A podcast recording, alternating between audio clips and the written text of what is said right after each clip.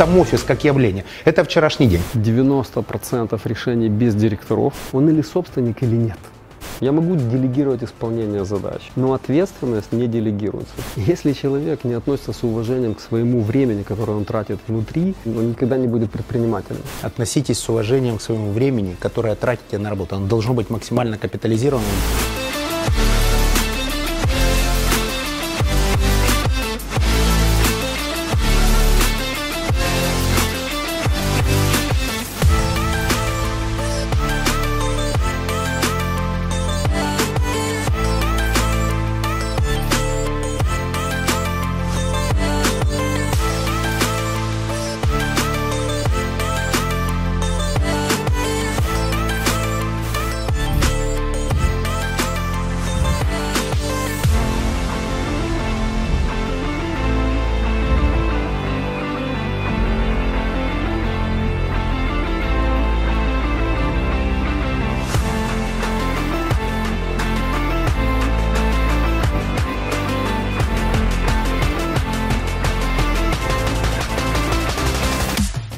Бигмани, Боровое. Евгений, ты из Украины родом. Как вообще в Казахстане работается? Супер, мне очень нравится. Я сюда приехал 4 года назад, перед этим, в общем-то, я жил в Москве. Когда я приехал после московских пробок, приехал в Астану, тогда она еще Астаной называлась, я нашел несколько часов свободного времени для себя. У меня появился спортзал в моей жизни, в моей жизни появилась семья, и это, конечно, невероятно. Особенности бизнеса, возможно, какие-то. Я люблю очень Казахстан, и мне он нравится во всех его проявлениях. Вот Боровое, красивейшее место. Ну, это родина. Фактически, да. А вот особенности ведения бизнеса, возможно, какие-то. В Казахстане есть одна фишка по сравнению с Украиной, например. Регулятор держит дистанцию к бизнесу в нашем случае. И мне это очень-очень нравится. Вторая история – это то, что у правительства, у государства есть э, шикарная программа, которая так и называется «Цифровой Казахстан». И нам это очень сильно помогает с точки зрения развития новых бизнесов. Если говорить о отличии, о специфике ну, на уровне людей, скажем так, то Украина живет в роскошных условиях с точки зрения наличия персонала ну, условно, в Киеве нанять хороших программистов или там людей из бигдаты – это небольшая проблема. В Казахстане за них нужно конкурировать, в Казахстане их нужно искать и нужно инвестировать в то, чтобы выращивать хороших людей. С Украины привозите? Да, в специалистов. Да. Книга, которая жизнь изменила. Ага. «Семь привычек высокоэффективных людей». Стивен Кови. Стивен Кови, да, это от хорошего к великому тоже в какой-то момент. Это еще были бумажные э, книги, это были еще скан-копии, значит, там в офисе на стене у меня висели. Коллинз. Коллинз, да. Антихрупкость, Сапиенс, Харари. Хомодеус, ну вот, вот те, которые вот нравятся, которые действительно очень полезны были в то время, когда я еще становился менеджером. Я имею в виду э, семь привычек от хорошего к великому. Что важнее, путь или результат? Непростой вопрос. Я вообще достигатор. Я стал генеральным директором, но в моем бэкграунде я селс, я продавец. Я начинал как торговый представитель, поэтому, конечно же, для меня результат это всегда э, самая большая и мотивирующая, движущая цель. Но путь очень важен, и сейчас я это понимаю. Путь Именно... или результат? Результат это на первом месте. Ну, потому что если нет результата, то там о никаком пути идти речи не может быть. Но важно, как достичь этот результат. Быть эффективнее, чем твои конкуренты, быть быстрее, чем конкуренты, быть этичным. Поэтому на первом месте результат, но путь важен. Ответ зафиксирован. Big Money, Боровое, Казахстан, минус 20. Телекоммуникационный проект. Заниматься бизнесом круто и интересно. До встречи. Офис Билайна, рабочая обстановка. Что происходит тут? Команда работает над мобильными финансами. Это вот такая интересная история, когда мы выходим за пределы телекома уже на рынок финансов. Что планируете продавать? Строительство экосистемы. Это строительство экосистемы абсолютно точно. Мы вообще достаточно уникальный продукт создали в этом плане, когда номер телефона является еще в том числе и платежным средством. Условно, вы, как обычно, пополнили свой номер телефона, потом с него же вы можете оплатить за проезд рассчитаться карточкой, привязанной к этому номеру телефона, перевести деньги или прямо вот в своем кошельке заплатить любому из там 150 торговцев. Следующий шаг – личная криптовалюта билайновская. Ну, об этом пока не думали. А как вы собираетесь конкурировать с переводом денег в мессенджерах, например, в мессенджере Фейсбука? Да, это хороший вопрос. Я думаю, что именно для того, чтобы быть готовыми к экспансии вот таких вот больших глобальных игроков на маленькие локальные рынки, мы как раз и занимаемся тем, что мы выстраиваем свой продукт и свою экосистему. Мы уверены, что в любом сегменте, в любом рынке, в любом бизнесе всегда есть место второму игроку. Но для того, чтобы противостоять Google, Facebook или другим глобальным игрокам, нам нужно быть очень сильны локально. То есть, заканчивая этот кейс, можно сформулировать для людей, которые смотрят наш обучающий проект, что если ты стал номером один в своем рынке, а Билайн в Казахстане номер один, да. то нужно искать другие ниши для того, чтобы создавать экосистемы и максимально капитализировать основной бизнес. Абсолютно. Номер один в телекоме это очень такая призрачная и не самая сексуальная цель. Но вы номер один. Сейчас да. И произошло это при тебе, как при директоре Билайн Казахстан? Началось это раньше. Так случилось, что когда я стал директором, по сути, в прошлом году мы, в общем, стали номер один. А как будете капитализировать этот процесс? Вы будете брать процент с перевода денег? Не всегда есть прямые доходы, которые можно посчитать. Но мы, например, обнаружили очень интересную историю, что тогда, когда клиенты начинают доверять твоему номеру телефона, они перестают, скажем так, его бояться и начинают там хранить больше денег на счету. И когда у них начинает э, больше денег быть на счету, то они заказывают э, больше сервисов и, в общем-то, больше транзакций проводят. Основная мотивация заставить ваших клиентов, кроме разговоров и пользования интернетом, хранить деньги на счету. В том числе? У абонента, как только появляются деньги на счету, он начинает покупать больше сервисов. Он начинает покупать больше сервисов и телекомовских. Например? И ну, например, там ни для кого не секрет, что списание происходит раз в месяц, да, и это достаточно непростой процесс, когда человеку нужно пополнить свои деньги. Если у него на момент пополнения, на момент списания нет денег на счету, то он просто не платит за свой телеком-сервис, остается без связи, мы остаемся без дохода. Вот это вот такая простая вещь, которая позволяет поднять так называемый billing success rate, то есть успех списания. Но и это не самое главное. Я все-таки считаю, что в первую очередь речь идет об удобстве для клиента, потому что есть 50% небанковского населения, то есть люди, которые не пользуются банковскими сервисами, но при этом абсолютно все знают, как превратить кэш в нон-кэш на своем номере телефона. Ну, потому что пополнять номер телефона умеют все, и дети, и бабушки. Все, что осталось, это дать им возможность этого номера телефона. Вы боретесь за эти 20%? То есть у вас фактически да. база шире, чем у банка. Абсолютно. А кто участвует в процессе прямо сейчас? Всех ждем на э, Big Money форуме. Киев, дворец спорта, более 8 тысяч человек. Практики на сцене, сильные предприниматели. Будут крутые кейсы, э, примеры из э, э американского немецкого, европейского, израильского бизнеса. Мы серьезно готовимся и хотим сделать это мероприятие не только очень качественным в смысле подачи контента, но и максимально энергетическим и интересным. Увидимся. До встречи. 5 апреля.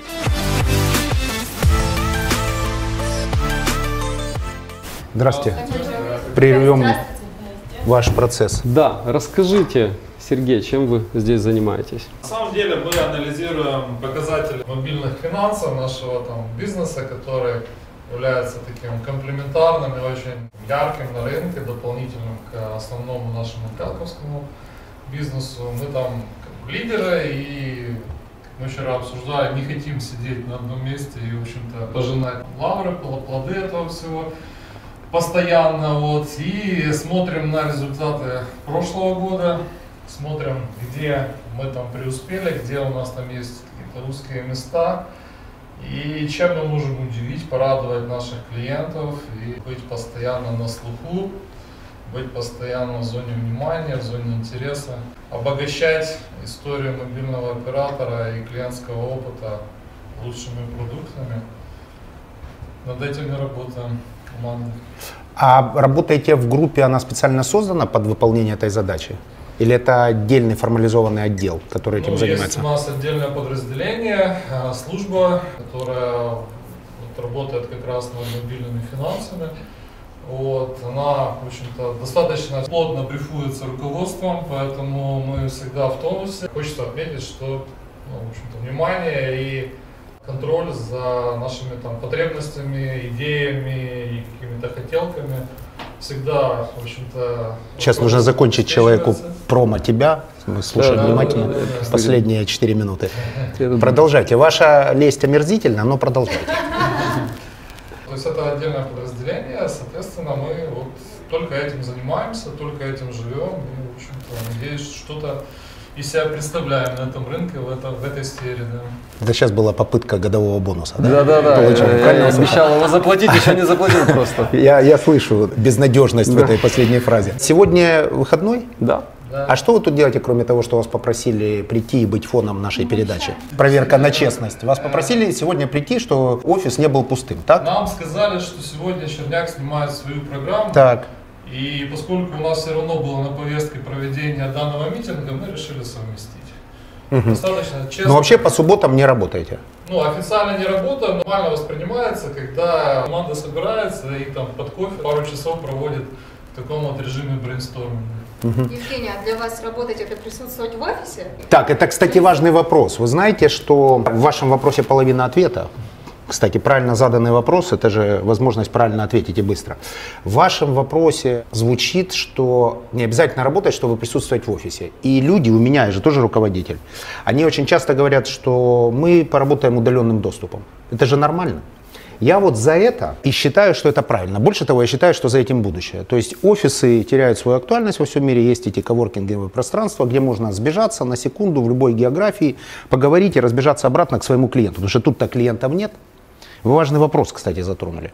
Но недавно я прочитал исследование большой исследовательской компании, по-моему, английской, которые анализировали эффективность людей, работающих вне офиса. Это я тебе как руководитель и руководитель. Так вот, эффективность людей, работающих вне офиса, в два или в три раза ниже, чем тех людей, которые собираются в офисе. О чем это говорит? О том, что все должны бесконечно работать в офисе? Нет. Я думаю, что это говорит только о том, что руководители неправильно брифуют людей, которые работают вне офиса. Просто при работе вне офиса есть определенные особенности, нюансы. То есть, когда ты брифуешь человека, работающего вне офиса, и ставишь ему задачи, просто нужно подкорректировать под то, что он работает вне офиса. Я развернуто ответил, потому что меня этот вопрос тоже волнует. Я сейчас в своей компании хочу вообще уйти от офиса. Это вчерашний день. Вот электронная почта и работа в офисах, вообще сам офис как явление, это вчерашний день. Мы с вашим боссом обсуждали, что вот этот ваш стол большой, то это и есть стол руководителя, то есть это командный пункт. То есть он не сидит отдельно где-то в кабинете, а находится вот тут, и каждый человек может подойти, послушать, понять, поучаствовать. У меня в компании немножко по-другому. У меня есть кабинет, в котором сидят, находятся, работают, сидят в тюрьме, работают топ-менеджеры. И дверь в него всегда открыта. То есть у меня тоже нет своего кабинета. У меня тоже большой стол, просто в отдельном помещении, но приказом дверь всегда открыта. И ни один человек не может зайти, спрашивая разрешения. То есть, а можно поприсутствовать? Запрещено. Пожалуйста, заходи и выходи в любое время. То есть никто никого не останавливает, нет формализованных совещаний. И я сейчас размышляю над тем, что офис уже завтрашнего дня это некое пространство, которое находится в удобном для людей месте, где они сходятся на пару часов в день, потом расходятся к своим клиентам. Вот так развернуто ответил, потому что мы сейчас этим занимаемся, это важно. Ну, Нужно минутка рекламы. У нас в компании есть, в общем-то, официальная программа, которая так и называется Biflex. И ты можешь работать не из офиса. Можешь, в смысле, не нужно дополнительных разрешений, ты какое-то время можешь проводить вне офиса? По согласованию с руководителем, это может быть один день в неделю, это может быть больше, но смысл в том, что присутствие физическое в офисе не обязательно. У меня есть свой взгляд на эту историю, она заключается в том, что мне, например, комфортнее работать в офисе. Поэтому мы перед собой ставим цель создать офисное пространство, в котором было бы комфортнее работать, нежели в другом месте. Но если человек не хочет присутствовать в офисе или по какой-то... Несмотря на все усилия компании, That's okay. работай дома. работает. И таким образом, через эту программу мы себе подняли коэффициент сотрудников на количество рабочих мест. Ведь у нас все рабочие места являются неперсонализированными. То есть ты приходишь на работу, и ты можешь сесть за любой стул, за любой стол, за любое свободное место, которое сейчас не занято. То есть такая бифри программа. И по сути, с учетом того, что есть командировочные, больничные вакансии, тебе не обязательно иметь тысячу посадочных мест на тысячу человек штатного расписания. А в компьютер он заходит под своим кодом. да, Правильно? Свои, все, свои все данные. вот работают с ноутами, планшетами. А вот ваше мнение все-таки в офисе или вне офиса?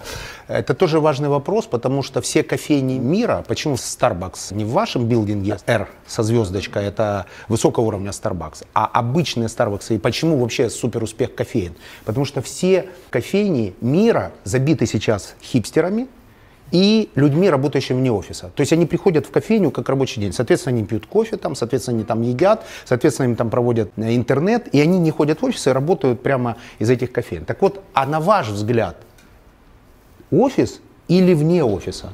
Или комбинация, возможно? Вы знаете, поскольку мы, как сказал Евгений Иванович, протестировали, уже знаем точно, что можно эффективно комбинировать. Понятное дело, что есть моменты, когда нужно собраться с командой, нужно собраться с руководством, нужно обсудить face-to-face некоторые вещи. Но если удобно, если ты можешь себе это позволить, и более того, это законно в нашей компании работать удаленно, ты можешь быть эффективным там. Конечно, есть люди, для которых этот стиль работы не подходит. Они не могут работать. Ну, процент вот какой, э, там, 40, 60, 50 на 50, примерно. Судя по своим, по своей команде, Да. да. я точно знаю, что процентов 20 не могут работать вне офиса. Процентов 20? Нет, а те 80, которые могут работать вне офиса, процент их нахождения в офисе и вне офиса какой?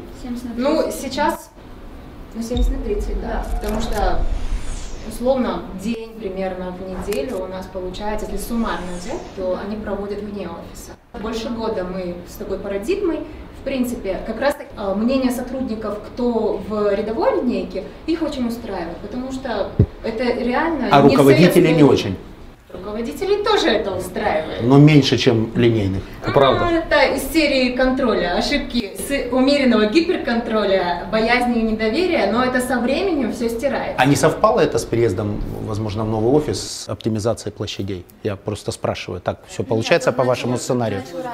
До этого, до переезда. А, то есть планировали, решили не брать большую площадь и придумали, как ее оптимизировать. И появилось это... Так или нет? Я просто спрашиваю. Слышу, потому что я бы так принимал решение. Да, это похоже на правду. Вместе с тем, вот я хочу вернуться к тому, что коллега говорит, вопрос барьера, он сейчас в голове у менеджеров. То есть менеджеры перестраиваются, они нехотя, неохотно отпускают сотрудников работать удаленно. Отличная технология, неудобный вопрос. Задал я другой вопрос, но босс компании, где мы находимся, элегантно увел меня в сторону. Не хочет отвечать, что в связи с тем, что оптимизировали офис, придумали такую программу, хотя это понятно любому бизнесмену, и ответил на другой вопрос про барьеры в голове. Что тоже, кстати, круто, потому что риторику во внутренней политике компании никто не отменял. Все, ребята, искренне желаю удачи. Спасибо вам. Счастливо. Спасибо. Так, идем дальше на экскурсию по офису. Всем привет. Коллеги занимаются разработкой продуктов. У нас сегодня 15 продуктов разрабатывается внутри компании. Андрей, можете рассказать, о каких продуктах идет речь? Набор интерфейсов, э, часть из них смотрит на нашего клиента, часть из них для повышения эффективности процессов и каналов. А есть еще продукты, которые разрабатываются не внутри компании, Есть. на аутсорсе. Есть продукты, которые разрабатываются вместе с нашими партнерами. Раньше это была модель, что это в основном аутсорсная модель. Давайте в двух словах расскажу. Все время с момента появления мобильной связи мобильные операторы делали следующее упражнение.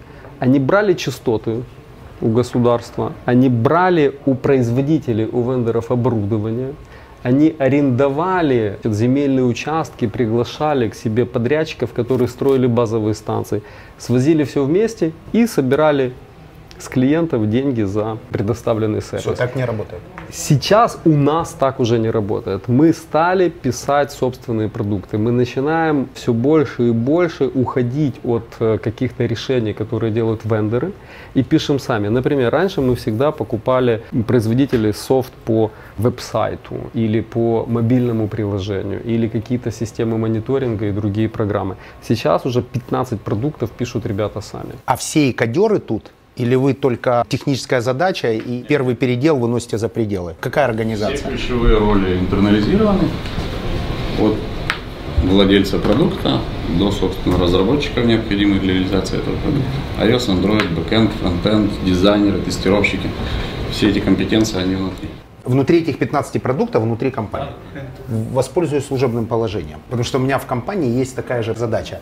А техническую задачу ребятам самого нижнего уровня ставит заказчик процесса или посредник между ним и программист, который переводит с человеческого языка на язык программистов. У программистов же заговор против всего человечества. Они общаются на непонятных терминах, они все время сдвигают сроки, им ставишь одну задачу, они тебе приносят другую. Как вы это решаете? В зависимости от сложности продукта есть либо одна, либо две роли.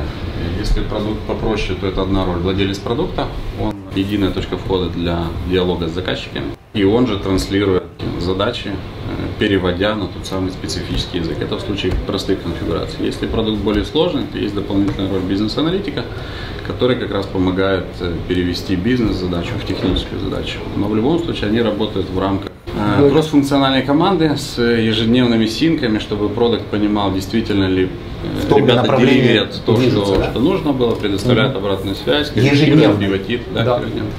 А скажите, как мы называем программистов, мы, э, люди, знаем. А как программисты нас называют, которые у них все время не могут код ввести, что-то у них не включается, не грузится? Интересное же самое начинается не в тот момент, когда разрабатывается программа, а когда она запустилась и первый месяц ничего не работает. Причем программисты уверены, что это неправильно пользователь делает, пользователь 100% уверен, что что-то не так делают программисты, и этот конфликт бесконечен. Как вы нас называете? Тут, когда никого нет, честно назовите это слово. Ладно, я выйду. Нет, так а я же еще тут секунду. Я же такой же. Никогда вы не скажете, вот этот э, уважаемый заказчик, подонок, неправильно нажимает там определенную клавишу. На самом деле, Как вы нас называете? Потому что команда одна, и они стендапятся каждый день. Как? Назовите это слово. То есть юзер тупит, правильно? Так нормально. Еще один вопрос, важный. Присутствуя на одном из бордов компании, которую я проинвестировал, я слышал доклад IT-директора. И он просил на год в годовом бюджете учесть затраты на его отдел или его отделы или его задачи 6 миллионов долларов. И ему один из инвесторов задал вопрос, ты 6 берешь, ровно до того момента, пока ты не покажешь, что ты 12 возвращаешь внутрь компании, как ты капитализируешь эти 6, мы тебе не дадим ни копейки. А то, что он презентовал, было очень круто. Там было фотораспознавание при входе в офис, геотеги, геоперемещение, установление каждого селс-менеджера по э, геотегам, где он находится, его перемещение, когда он пришел к клиенту, когда он... То есть набор такой невероятной красоты, которая стоила 6 миллионов долларов в год, но по факту в компанию не давала ничего, вернее, он не смог это объяснить. А у вас, когда вам ставят задачу, вам говорят, вот вам 200 тысяч на разработку, или 20 миллионов, или 2 тысячи, неважно, но на выходе хотим получить 4. То есть у вас есть задачи по капитализации каждого продукта? Когда эта задача ставится, обсуждается, какую ценность она принесет бизнесу. Э, Мы в формате брифа переводим это в затратную часть, каким ресурсом и в какие сроки мы это заделиваем. Таким образом рождается кейс, который дает либо зеленый, либо красный цвет инициативе. Если компания для сетов менеджмента верит в итоговый бизнес-кейс, то мы аллоцируем ресурс, либо внутренний, либо ищем ребят и доставляемся для реализации задачи. И дальше нас объединяет общий objective key result с заказчиком, который выражен в деньгах или в каких-то других бизнесовых метриках. Поэтому мы понимаем, зачем мы этот продукт делаем, и у нас, по сути, те же цели, что и у заказчика, что, собственно, нас объединяет.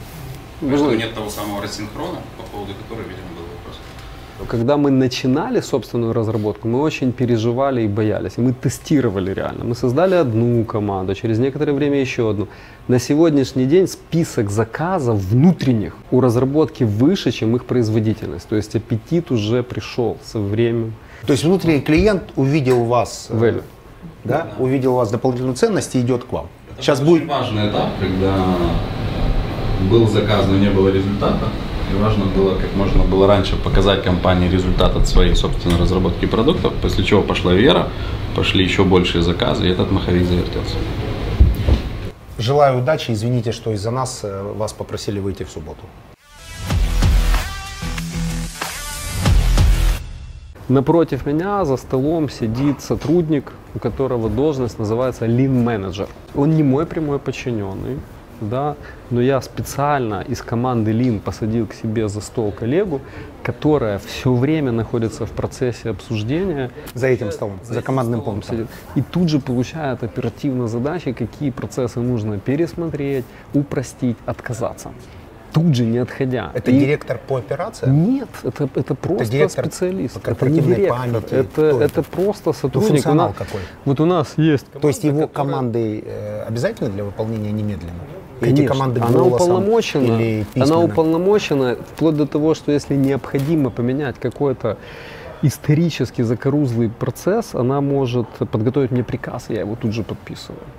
И он немедленно вступает И в силу? немедленно вступает в силу. Ну, А у вас вступают в силы приказы немножко о внутренней политике после подписания, либо после появления в системе? То есть что является для командой к действию? я подписываю, в человека? общем-то, первично в системе, а потом уже бумага это все сопровождает. Да, все. Мы, мы максимально переходим в электронный документооборот. В прошлом году я запустил проект 90% решений без директоров. Раньше, когда я только, в общем-то, э, вступил в эту должность, я каждый день подписывал вот такую вот стопочку документов Ручкой. ручкой. Сегодня раз в неделю у меня вот пять документов. Ну, это, наверное, приходит. взаимоотношения с государственными органами. Обычно они требуют подписи. Да, или то, что требует регуляторика, либо там устав, либо какие-то еще вещи. Но шаг номер один был передать и отдать ответственность коллегам. И теперь я смотрю, в общем-то, как они дальше транслируют этот процесс. Очень интересно за этим наблюдать. Не все готовы отказываться от этих вот атрибутов э, власти. По факту, когда я раньше подписывал уже после 18 виз, я понимаю, что это профанация. Я говорю, ребята, моя подпись здесь не нужна. Я не буду это подписывать. Я увеличил лимиты всем сотрудникам. Я подписал доверенности, и я отдал, в общем-то, право подписи. И я максимально повыходил из всех комитетов, потому что раньше я был... Внутренних комитетов. Внутренних. Раньше я был там председателем инвестиционного комитета, тарифного комитета. То есть сейчас это функционирует без тендерно- тебя? Я, Твое я участие не нужно? Я повыходил.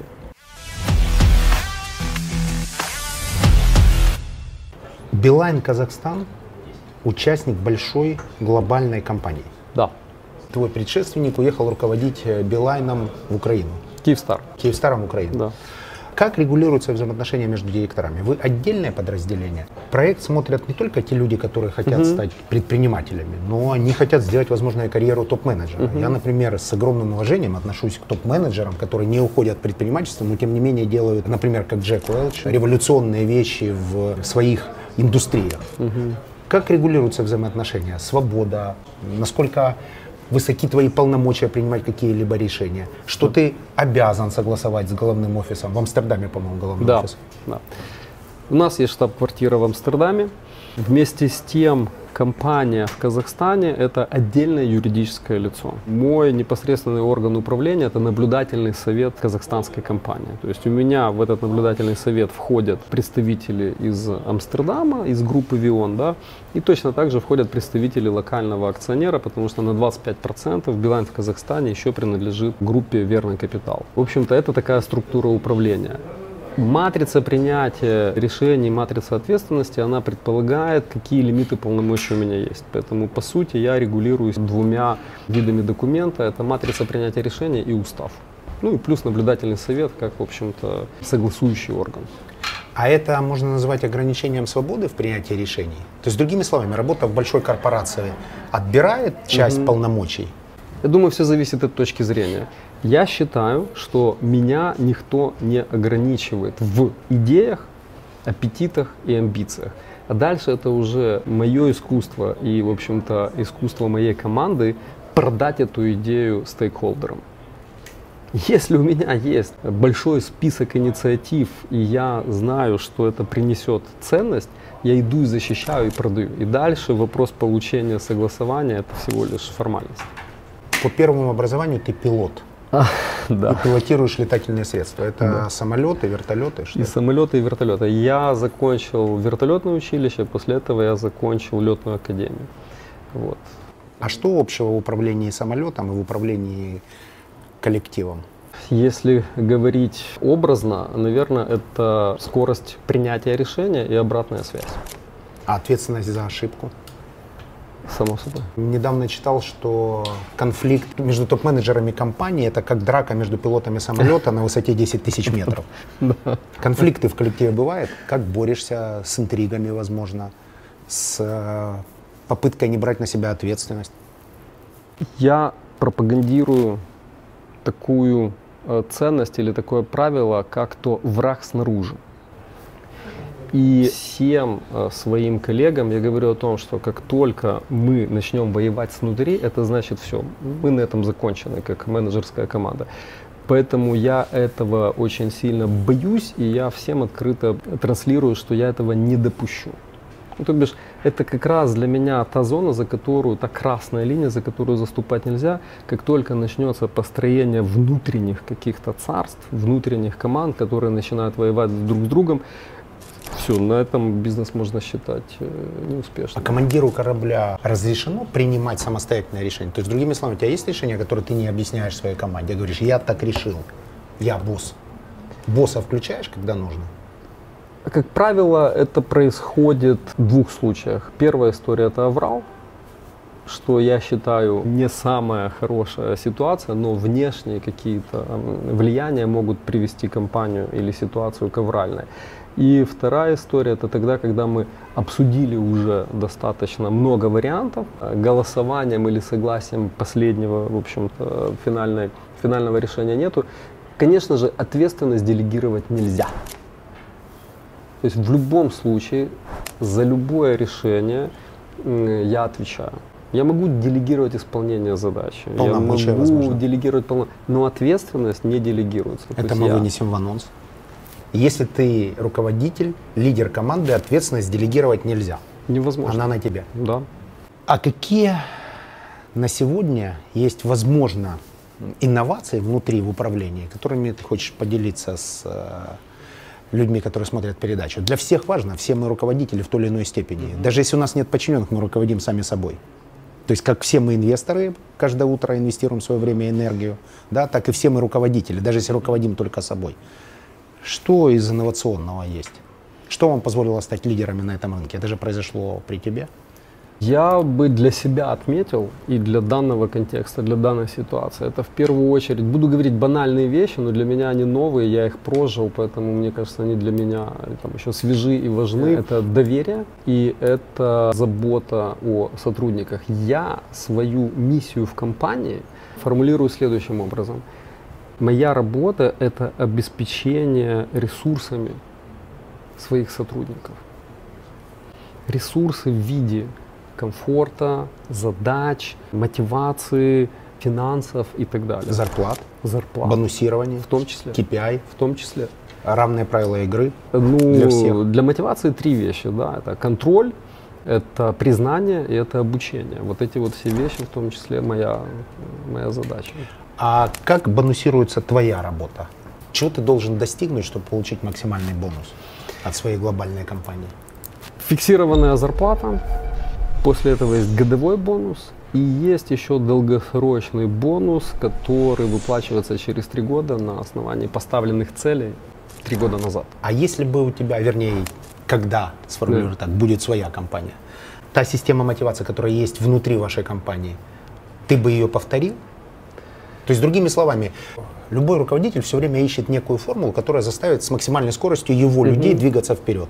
Та формула, которая действует в вашей компании, тебя заставляет с максимальной скоростью достигать результатов? По мне, наверное, будет неправильно мериться, потому что я... Общем... Покритикуй свое руководство, у тебя есть такая возможность. Не, вопрос Сейчас не, проверим, вопрос кстати, не в критике. свободы. Вопрос не в критике. Вопрос в том, что я все время работал там, где мне интересно.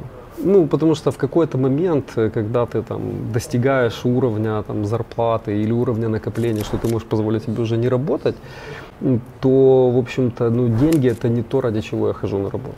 Совершенно точно. Чтобы я применил в своем бизнесе, я бы давал агрессивные и большие переменные составляющие дохода. За короткие достижения.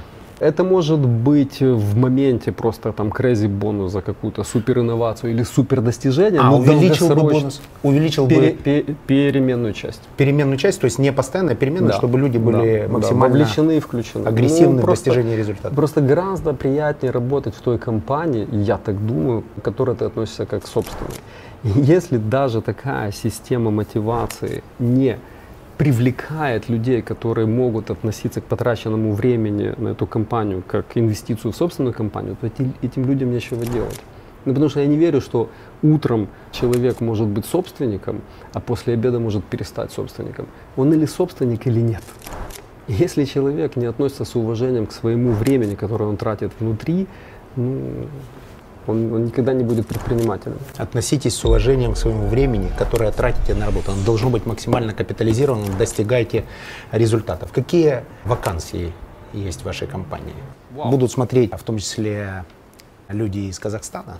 Кого ищете и какие зарплаты? Минутка рекламы. Я считаю, что сегодня Билайн один из лучших работодателей. Скажу почему. Можно пойти работать в банк, можно пойти работать в IT-компанию, можно пойти работать, я не знаю, там, в компанию, которая предоставляет платное телевидение, или в госкомпанию, а можно пойти работать в Билайн.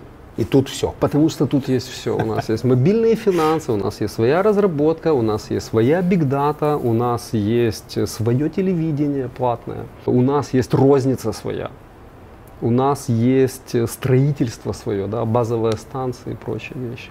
Вот, поэтому платим мы в рынке, иногда этого недостаточно, иногда от нас уходят. И для нас это очень такая, знаете, важная часть, это работать с теми людьми, которые уходят. Понять, почему они уходят, и, соответственно, удержать лучших. Обратно принимаете, если Конечно, ушел человек? конечно. Более того, я за свое время, за свою профессиональную деятельность поменял 5 или 6 мест.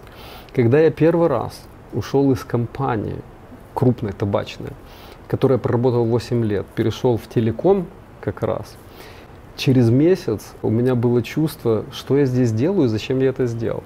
И в тот момент я почувствовал, что если бы меня позвали назад через месяц, я бы, наверное, вернулся. Это потом прошло очень быстро, потому что я все равно включился в новый бизнес. Но я вот это вот впечатление запомнил.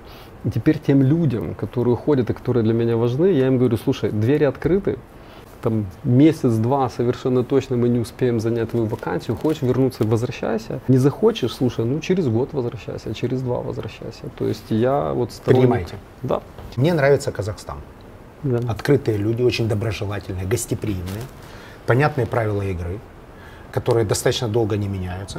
То есть это хороший объект для инвестирования, Мгм. для меня. Хороший рынок для инвестирования. Что в твоем случае? Ты выходец из Одессы, с Да. Украины. Какие-то, может быть, особенности ведения бизнеса в Казахстане? Что мне нравится? Несмотря на то, что небольшое население, сам по себе 18 рынок, миллионов. да, сам по себе рынок большой. По приведенному ВВП в СНГ практически на втором месте после России. Это хорошо. Потому что С рынок- Азербайджаном, по-моему, конкурирует за второе место. Казахстан и Возможно, возможно. Потому что рынок это люди, и плюс люди это деньги, поэтому там нужно идти туда, где деньги. Первый момент. Второй момент. Мне нравится, что здесь есть четкие, понятные правила игры. И в отличие от украинского бизнеса, все-таки здесь, как я уже говорил, регулятор и госорганы держат дистанцию, ну, по крайней мере, крупному бизнесу. Ну, то есть ко мне никто никогда не приходит, не задает какие-то странные вопросы. То есть мы работаем по правилам. И нету никаких, знаете, э, внекабинетных э, обсуждений и так далее. Это, конечно, позволяет очень э, хорошо фокусироваться над созданием ценностей стране и акционерам. Зафиксировали. Курьезный случай с вашим клиентом. Я знаю, часто звонят в техподдержку, и эти диалоги, достойные значит, Тарантино, иногда становятся достоянием там, общественности в Ютубе или еще где-то. Ну, вот самый курьезный случай. Наверняка он есть. Была ситуация, когда клиент оказался без э, связи и не было денег у него на телефоне, он не мог, в общем-то, связаться. А звонок в колл-центр, он бесплатный. Он дозвонился в колл-центр, И сотрудница наша, она вошла в его положение, она пополнила его за свои деньги. Он после этого ее нашел, они начали встречаться, и в итоге создалась семья. То есть у чувака нет денег, он звонит в колл-центр, Говорит, помогите, помогите, мне, свяжите меня. она пополняет деньги, Своими деньгами, потом он да. находит ее, и они создают семью. Да. Какая романтическая история с одновременной рекламой клиентоориентированности Билайн в Казахстане. Вчера были с тобой на корпоративном мероприятии Форум лидеров. Билайн в Казахстане, в Боровом. Я был приглашенным спикером. Да. И хочу сказать, что уровень вопросов, а я посещаю в качестве спикера и хедлайнера достаточно большое количество форумов, а меня поразил уровень вопросов. Это точно не уровень вопросов линейных людей, не люблю слово персонал. Интеллектуально они не готовились к вопросам, они не расписывали. Нет. Потому что вчера больше часа было выступление, я ответил приблизительно на 10-12 вопросов, и их уровень очень высок. Ты подскажи мне, я тоже руководитель, я хочу такого же подхода, э, в том числе и у своих людей. Это результат какого-то внутреннего университета, обучения, возможно, контроля людей на входе. То есть как ты их экспертно развиваешь? Честно говоря, даже сложно сказать или подогнать под этот ответ про, про систему. Ну, ты слышал А. вчера вот этот набор вопросов, например, что бы вы сделали, если бы вы были маркетологом монобанка Мгм. украинского, который показывает Мгм. самые сейчас очень крутые результаты, это очень мотивирующий кейс. Окей. Или, например, а, там, как вы, если я помню, концентрируетесь там при принятии решений. Ну, то есть такие важные человеческо-менеджерские вопросы, которые рождаются от экспертного понимания бизнеса. Два момента. Первый момент, конечно же, селекция.